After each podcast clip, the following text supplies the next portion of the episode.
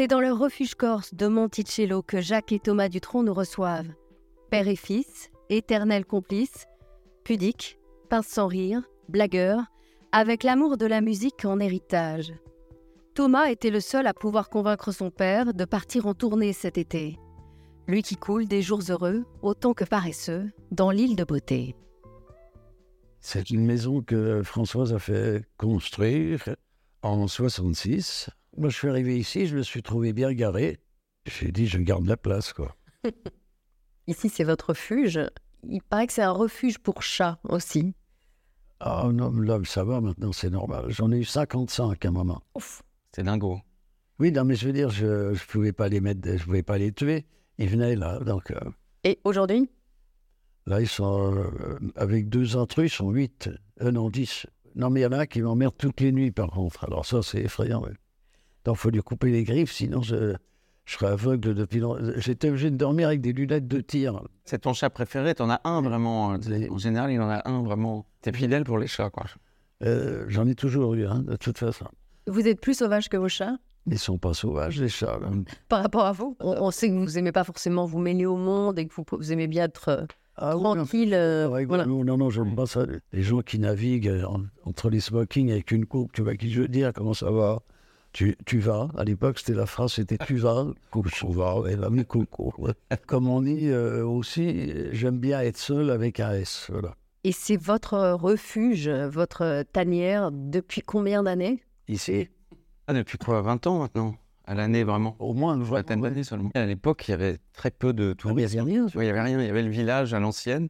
Et la chapelle là-bas, c'est tout. Et puis, euh, il n'y avait pas de bar, la chose principale. Ça a été construit bien après. Tous les 3-4 ans, il y avait un nouveau bar qui poussait dans le jardin, au Il y en a terrain de boule, la buvette. Il y en a quatre. Il y a des bars. On ne sait jamais. Quel moment le plus mémorable avez-vous passé ensemble ici? J'ai gardé un vieux jean de l'époque où, je plaisante pas, il y a des traces là, sur le- la jambe là. Et ça, c'était lui. Lorsque j'étais au bar en bas au Rubica, il me tirait sur le pantalon, ça va, ça va, ça va. Et donc, il avait euh, un crédit ouvert au marchand de jouets à côté. Donc, il revenait avec des montagnes de jouets. J'exagère un peu. Non, non, bah, attends, bah, ça. De temps en temps, pas systématiquement, mais il descendait à l'île Rose faire une course ou deux, puis genre à à 10h du mat, puis à 13h25, il y a ma mère qui appelait au bar et tout ça. Elle disait non, ils sont partis alors qu'ils étaient encore là. C'était le ils étaient l'apéro. J'étais fort, écoute. Moi, j'en pouvais plus aussi. J'avais genre 8-10 ans, donc je lui tirais, beau papa, on s'en va. on s'en va. Là, au bar, le Jojo, le tenancier du bar, était un professionnel pour répondre aux femmes de tous les mecs. là. Ah oui, oui. Oh, bonjour, madame. Il vient juste de partir. Justement, il se disait, je l'ai retardé un peu, etc. Il y avait un dialogue pour chaque bonne femme. Il disait, qu'est-ce qu'il fout? Il est encore là, tout ça. C'était pas une éducation à faire pour un enfant. Il m'achetait avec des jouets. Mais de l'autre côté, heureusement, j'avais la famille Hardy qui me disait attention, un sou est un sou, on rigole pas avec ça. Et qui m'a... Voilà. Ah, C'était gentil, non? Enfin, je sais pas. Et donc, quand vous étiez petit, c'était quoi l'éducation paternelle? C'était plutôt euh, le côté Hardy, moi, qui me. C'était plutôt maman, le côté. euh, Tel qu'avait le Martinel. Ouais. Et papa était là, je sais pas, je, je comprenais, je transcodais un peu ce qu'il Bah, disait, je- je- J'ai j'essayais. flipper, moi, je peux, je peux pas tout faire. Ouais, ouais. tu- Non, mais je faisais des films aussi, il faut pas l'oublier. Je faisais du cinéma, donc Ouais. j'étais pas vraiment là. J'ai deux parents qui sont euh, merveilleux, qui sont Ah bon? très beaux, très doués, qui ont fait des chansons formidables et tout ça, que tout le monde aime. Mais ça m'a pas trop écrasé dans mon enfance parce que j'avais beaucoup d'amour et beaucoup d'admiration de la part de tout le monde, quoi. Donc c'était, Il Très travaillait très bien. hein. j'étais bon à l'école. Il est comment comme père? C'est un père euh, extraordinaire, vraiment pas banal, euh, intelligent, drôle et sensible. Après, il a aussi des, des défauts, euh, mais non, mais c'est vrai que tu as toujours été aussi un peu un grand, un grand enfant, quelque... donc je sais pas. On avait un côté copain aussi tous les deux, un peu. euh, J'en suis fier, oui. Mais t'as bien raison. Et c'est tout juste s'il m'a pas re- retripaté le pantalon. Allez, bien, on y va. Papa, Même pantalon. papa, on part en tourne.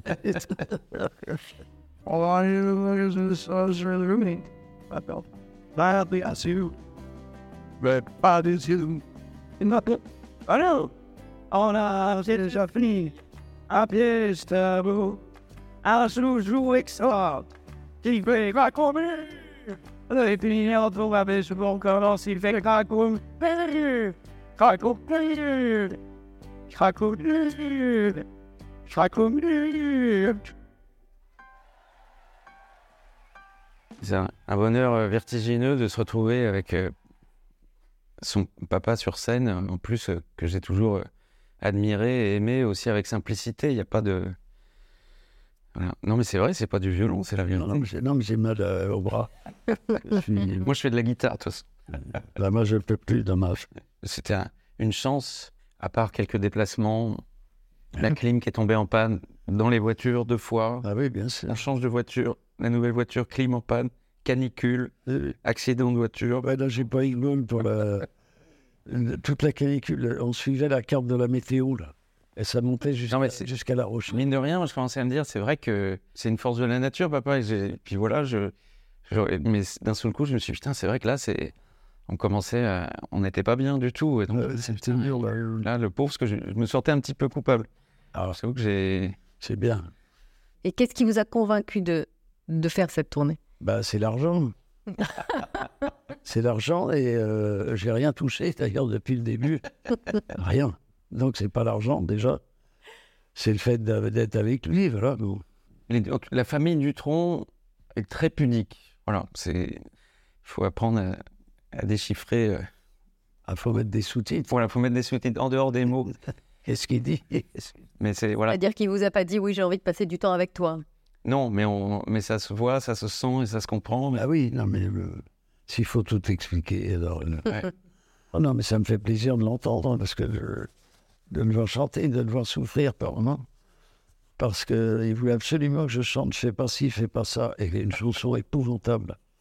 Il n'y a pas de respiration dedans. C'est.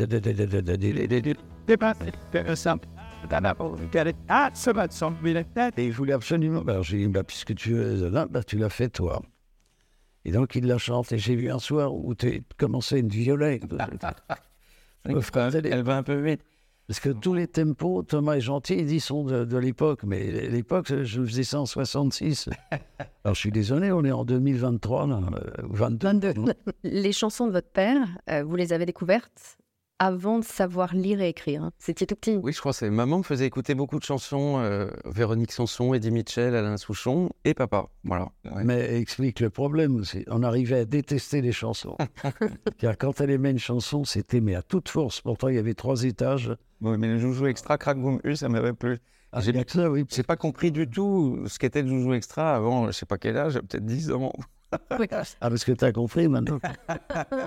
Ah, moi, j'ai toujours pas. Jamais. À l'époque des Yéyés, alors que les autres, euh, Johnny et Eddie Mitchell, euh, adaptaient des chansons américaines, vous composiez-vous des chansons euh, uniques? Ah non, mais oui, c'était. Voilà, vous à la mélodie et Jacques Lanzmann au texte. Oui, oui, oui. Ouais. Non, mais quand on voit les paroles euh, des adaptations, c'était pour, pour rigoler quand même. euh, Un tout petit petit bikini. bon, les mecs se prenaient au sérieux en plus, euh, qui jouaient ça. Mais vraiment, genre on est des rebelles euh, avec des, des pattes là, le, le plumet. Alors ça, c'était le quoi. Vous, l'iconoclaste, euh, venez d'être euh, célébré par l'Académie française qui vous a décerné la grande médaille de la chanson française pour l'ensemble de votre œuvre. Ça vous flatte ou ça Qu'est-ce que c'est que ces nouveaux trucs là? Ah ouais. Je sais que si on me l'avait proposé, j'aurais refusé puisque j'ai tout refusé à chaque fois, à cause de Françoise. Pourquoi? Bah parce qu'elle disait, c'est à chaque fois qu'il y avait un nouveau ministre, il voulait nous décorer de chevaliers, des ceci, des cela, des machins. Là, ça vous flatte ou ça vous fait marrer? Mais je sais pas ce que c'est, j'ai jamais, vous avez entendu parler de ça C'est une escroquerie, non Enfin, c'est un truc pour faire un cocktail de plus. Vous, a- vous allez Non, mettre- ça, je veux, je veux la médaille, moi. Ah. Euh, et en plus, je vais la mettre sans arrêt sur scène pour faire chier. euh. Eh, moi, au moins, j'ai une. La grande médaille de la chanson française de l'Académie Oui, française. c'est bizarre, hein, ça. Tant mieux. Il était temps, hein. Vos- classiques sont plus que jamais d'actualité. hein. Le monde entier est un cactus. Vous décriviez bien l'époque. Qu'est-ce que vous diriez de l'époque aujourd'hui? Ah bah pas grand-chose. C'est pas mal, mais c'est pire, quoi. Réponse parfaite. Cette tournée tous les deux, c'est la dernière chance qu'on avait de vous voir sur scène? Ah, moi, oui, en tout cas. oui. Non, mais attendez, euh, ça va. Alors déjà, je dis que j'ai de la chance de ne pas avoir un déambulateur. C'est limite. mais- Non, non, mais ça va, ça ira, là. Quand approche la cinquantaine, euh, on se dit qu'il est temps de profiter de ses parents. Oui, c'est sûr que c'est. Maman, elle n'est pas très en forme. hein. Donc, pour profiter, passer des bons moments, des bons, des bons moments avec elle, c'est pas très simple. Mais on y arrive quand on parle de la vie, de tout ça. Mais c'est vrai que La pauvre, c'est pas très facile pour elle. Donc c'est c'est génial de, de profiter de la vie avec ses parents. Ça, c'est extraordinaire. La grande absente, mais très présente effectivement quand on vous voit tous les deux, c'est euh, évidemment Françoise Hardy. La tristesse, c'est qu'elle a même pas pu venir nous voir. Ça, c'est voilà, ça, c'est un peu. Elle pourra. Je pense jamais.